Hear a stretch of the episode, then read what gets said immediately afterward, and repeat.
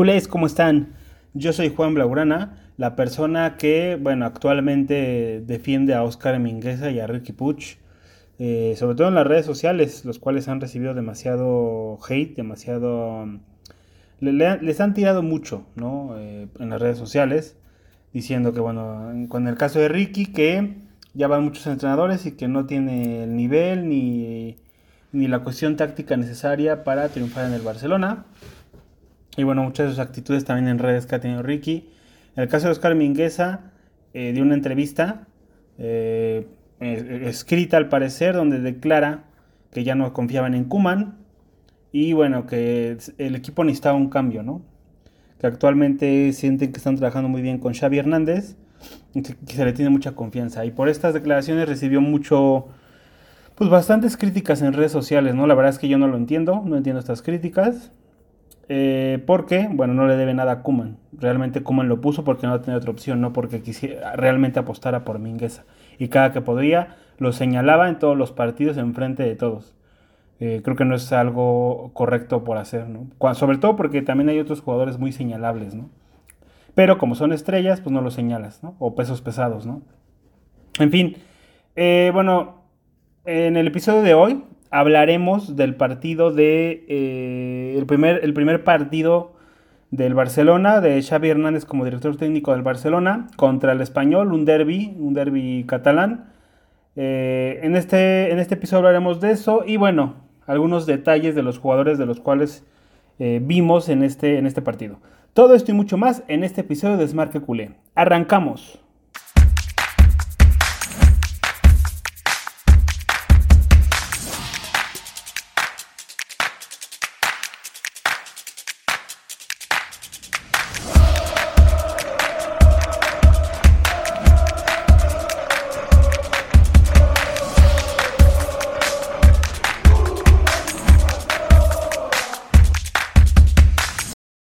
Culés, culés, ¿cómo están? Espero que muy bien. Eh, tomen asiento, denle un trago a su cerveza, su café, su vaso de agua, cualquier cosa, o provecho si están comiendo. Buenos días, buenas noches. En cualquier momento del día que estén escuchando este podcast, sean bienvenidos a su podcast de Smart Culé. Como lo mencioné en la introducción, hablaremos del partido de Xavi Hernández, su debut eh, como director técnico en el Fútbol Club Barcelona. El parado táctico hablaremos también de lo que se ve del equipo, cómo terminó el equipo, cómo es que se fraguó esa victoria del Barcelona. Y bueno, cómo es que vemos eh, al equipo de cara a la Champions, que es eh, en unos días. Yo estoy grabando esto en domingo, así que el partido de la Champions es en dos días, en el martes. Pues nada, empecemos de lleno con el partido. Eh, Xavi Hernández hizo una alineación con, bueno, Ter Stegen en la portería el cual también lleva bastantes críticas. Actualmente el equipo, bastantes jugadores tienen críticas, sobre todo por la situación en general del equipo. Eh, la gente, los aficionados solo buscan un culpable y bueno, la prensa ayuda a que, a que pongamos culpables a estas, esta mala racha que tiene el equipo. Entonces bueno, Ter Stegen ha sido el portero de, de Xavi Hernández en su primer partido. En la línea de defensa Oscar Mingueza, Gerard Piqué, Eric García y Jordi Alba. Como lo mencioné en la introducción, un Oscar Mingueza, Mingueza perdón, bastante criticado, sobre todo por eh, jugar de lateral y por sus declaraciones a Kuman. En la media cancha, Nico González, Sergio Busquets y Frenkie de Jong. En la delantera, bastante sorprendente esto, es eh, Ilias Akhomach, un jugador de la cantera de 17 años, si no mal recuerdo. Memphis Depay y Gaby, ¿no? Un falso extremo, la verdad, Gaby, porque Gaby es un interior.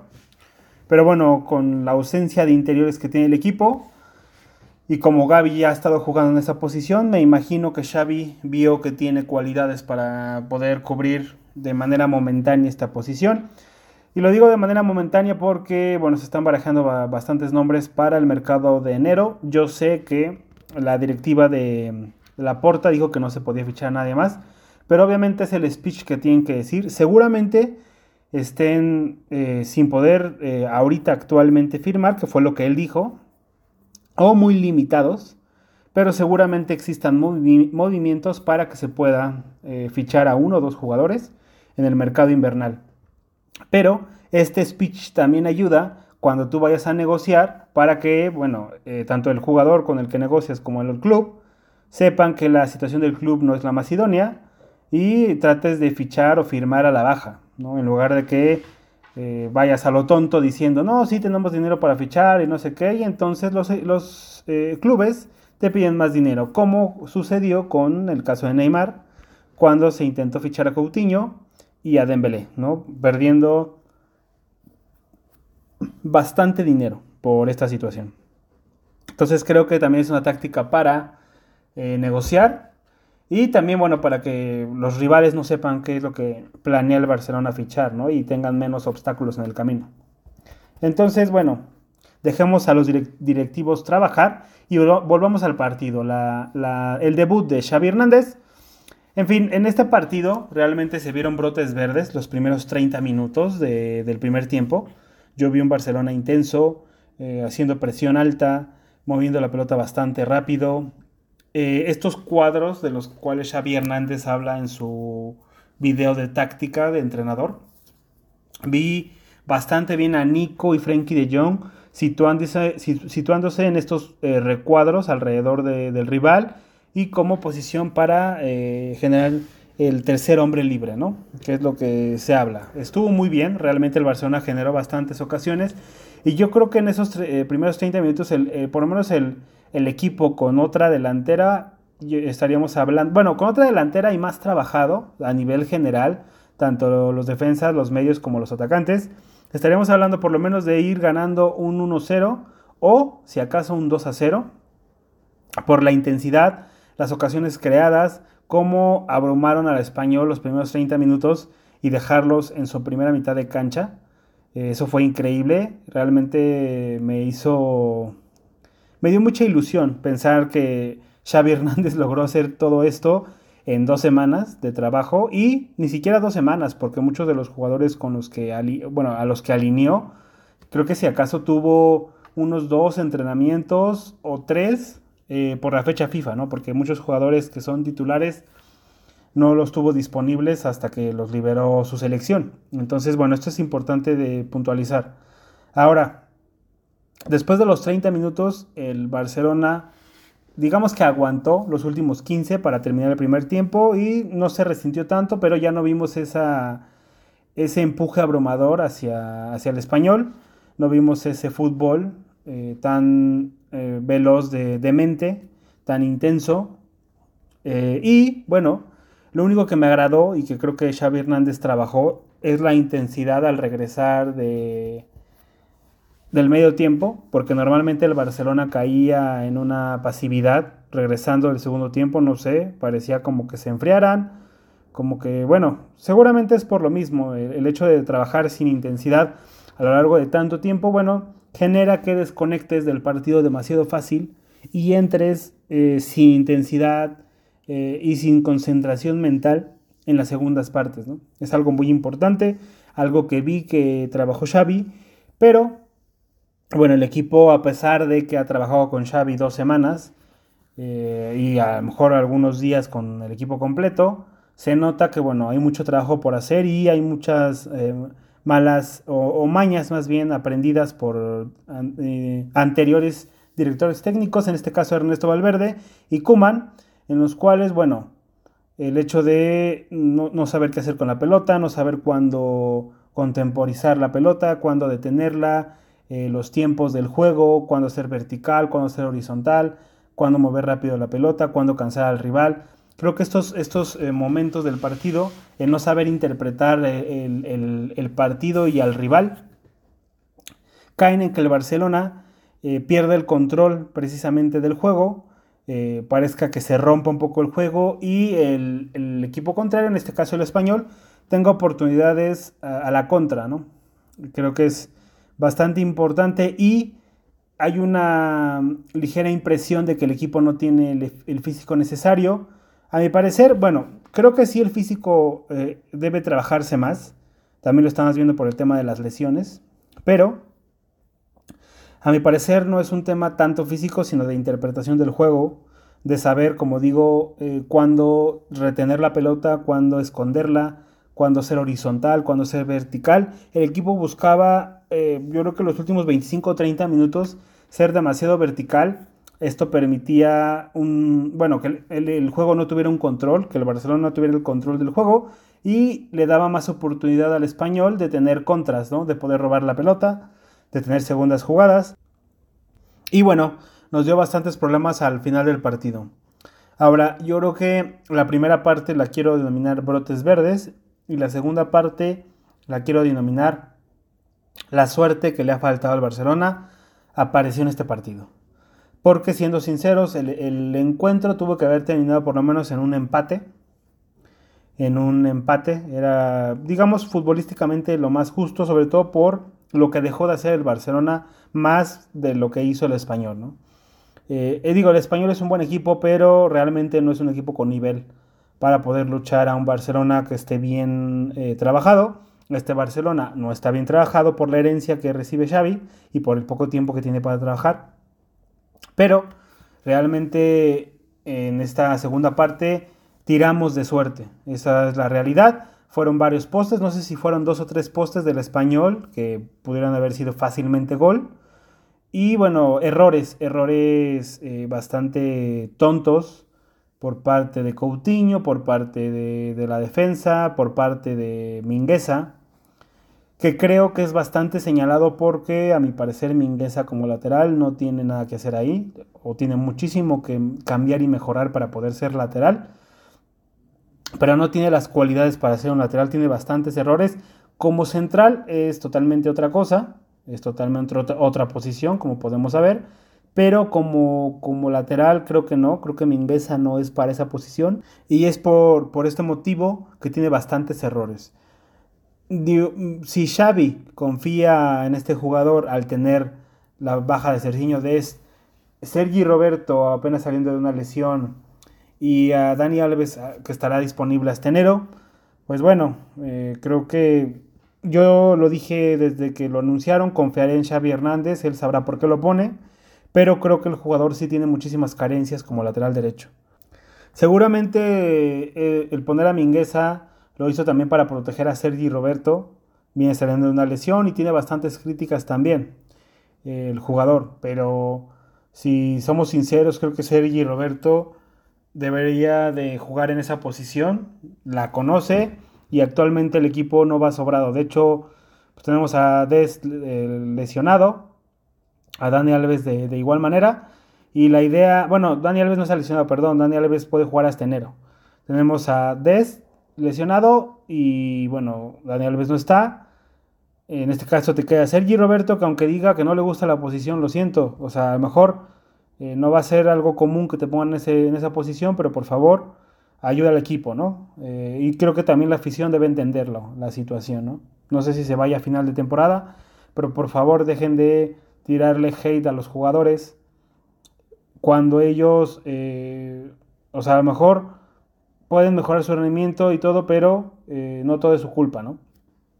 Actualmente, seguramente gradualmente en el tiempo con Xavi Hernández mejoren, todos, absolutamente todos los jugadores van a mejorar y bueno, tal es el caso también de Ricky Puch, ¿no? Ricky Puch no ha podido ser titular, siempre entra eh, algunos minutos en la segunda parte, cuando muchas veces el encuentro ya está muy volcado, el, juego no tiene un control.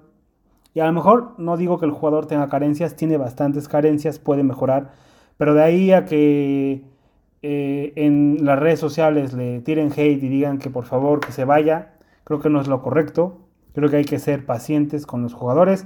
También no quiero yo ser el que les diga, pero se tiró mucho hate de Xavi Hernández en su momento. Querían que el jugador se vendiera y se fuera.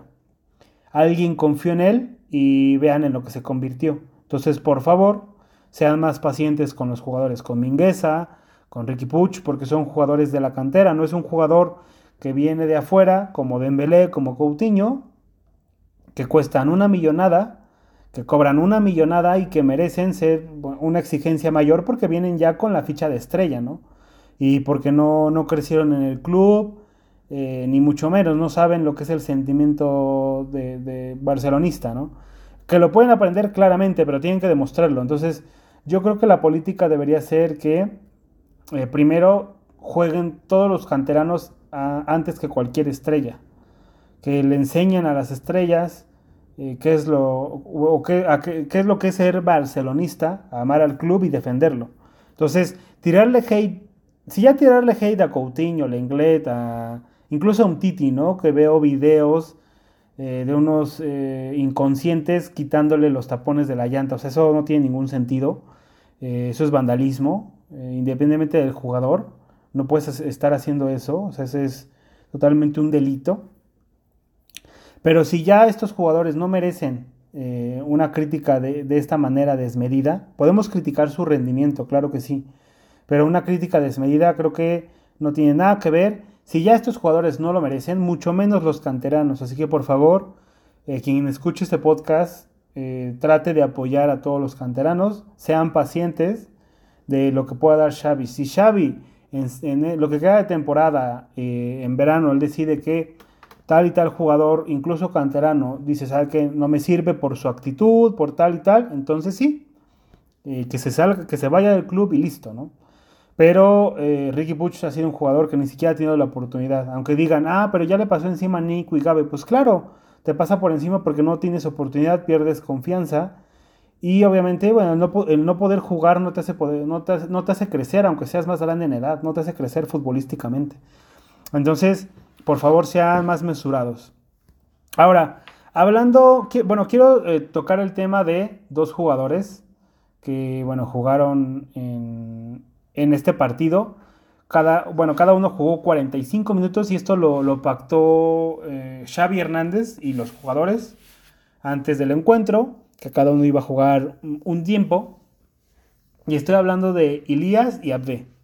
Ilías tiene 17 años y Abde tiene 19. Si los tratamos de comparar en el rendimiento del partido, creo que Abde hizo un mejor partido se, atrevió más, se encaró más, tuvo mejores decisiones, le falta la definición, pero es increíble lo de este jugador. No me acuerdo si fueron seis regates eh, que intentó en, solo 45 minutos y los seis los completó. Más allá de las estadísticas, lo que vimos realmente del, chaval, del, joven en el, en campo, de este chico de, 19 años, Abde, es increíble realmente. Eh, eso es lo que necesitamos jugadores que tengan personalidad, sobre todo, bueno, yo creo que en cualquier parte de la cancha, ¿no? Pero para ser delantero debes tener bastante personalidad para poder encarar, sentirte con la confianza de encarar, de superar a los defensas y de definir, ¿no? Creo que eh, lo que nos mostraron a Ilias y Abde, sobre todo Abde, fue increíble y creo que ah, seguramente veamos más de estos jugadores por la ausencia que tenemos también en la delantera.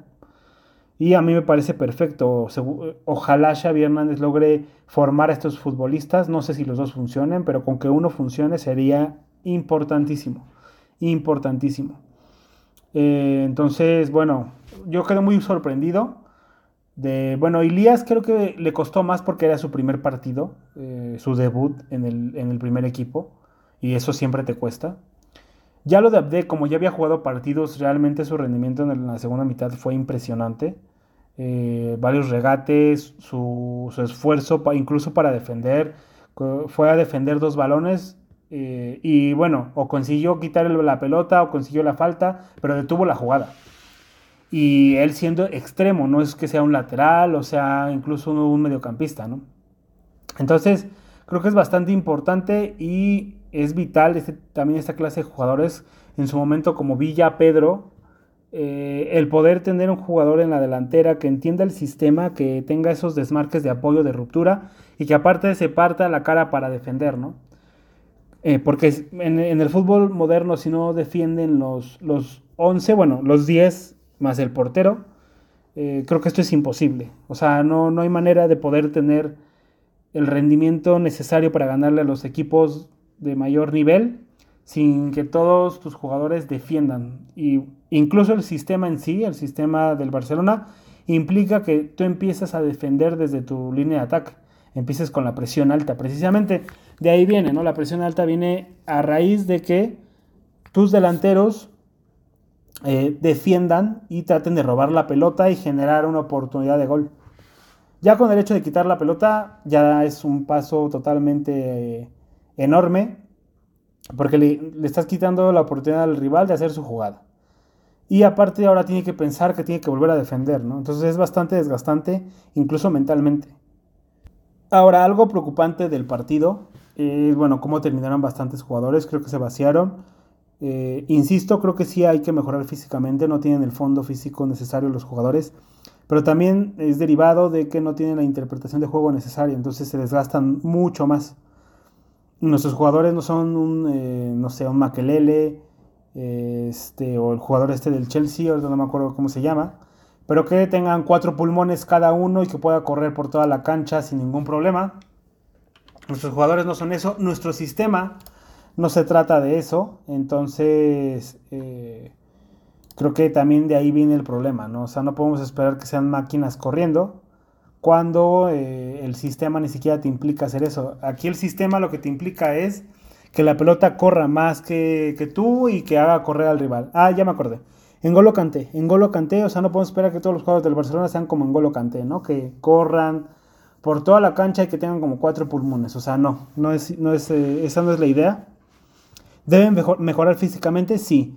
Pero creo que aquí el detalle es ese desgaste que tuvieron extra fue por no saber interpretar el juego.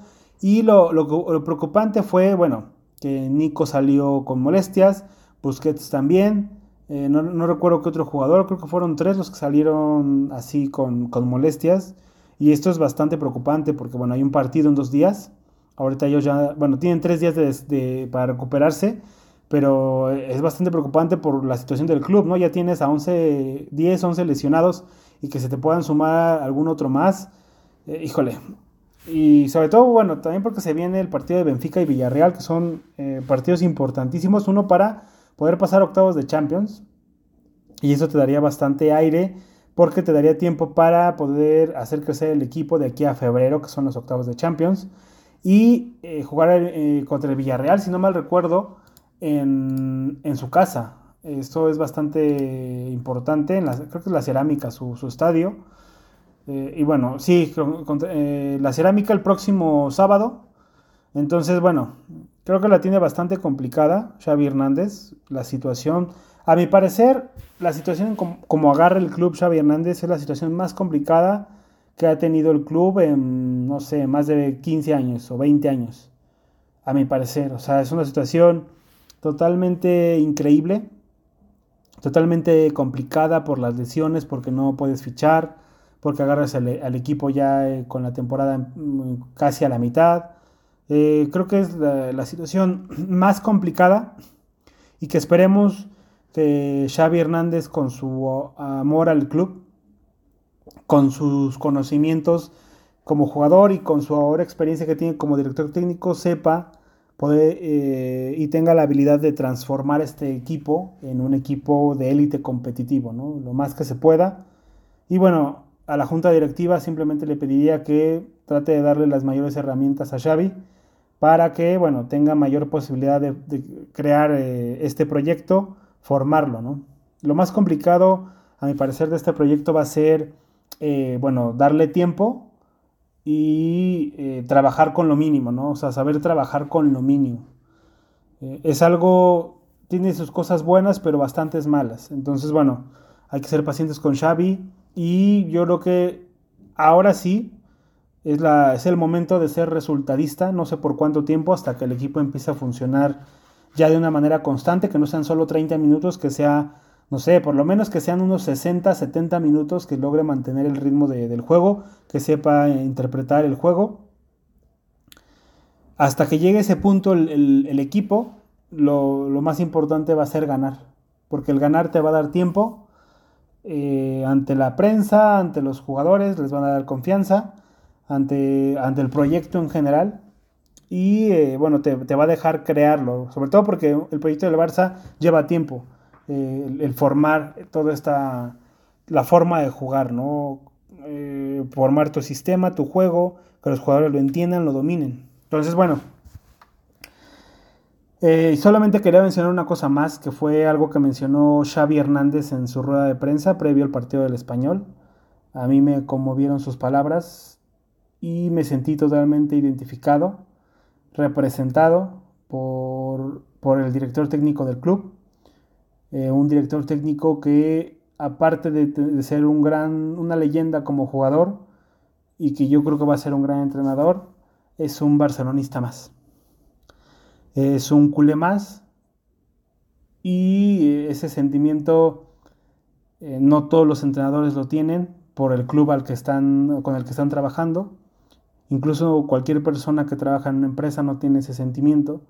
Y yo creo que cuando tú tienes ese, ese sentimiento, cuando quieres algo tanto, eh, dejas todo para que funcione. Entonces, bueno, eh, voy a despedir este podcast dejando un, trozo del audio de, esta, de unas declaraciones que hizo Xavi. Y me despido. Les mando un fuerte abrazo. Ojalá nos vaya bien en la Champions contra el Benfica. Culés, sean pacientes.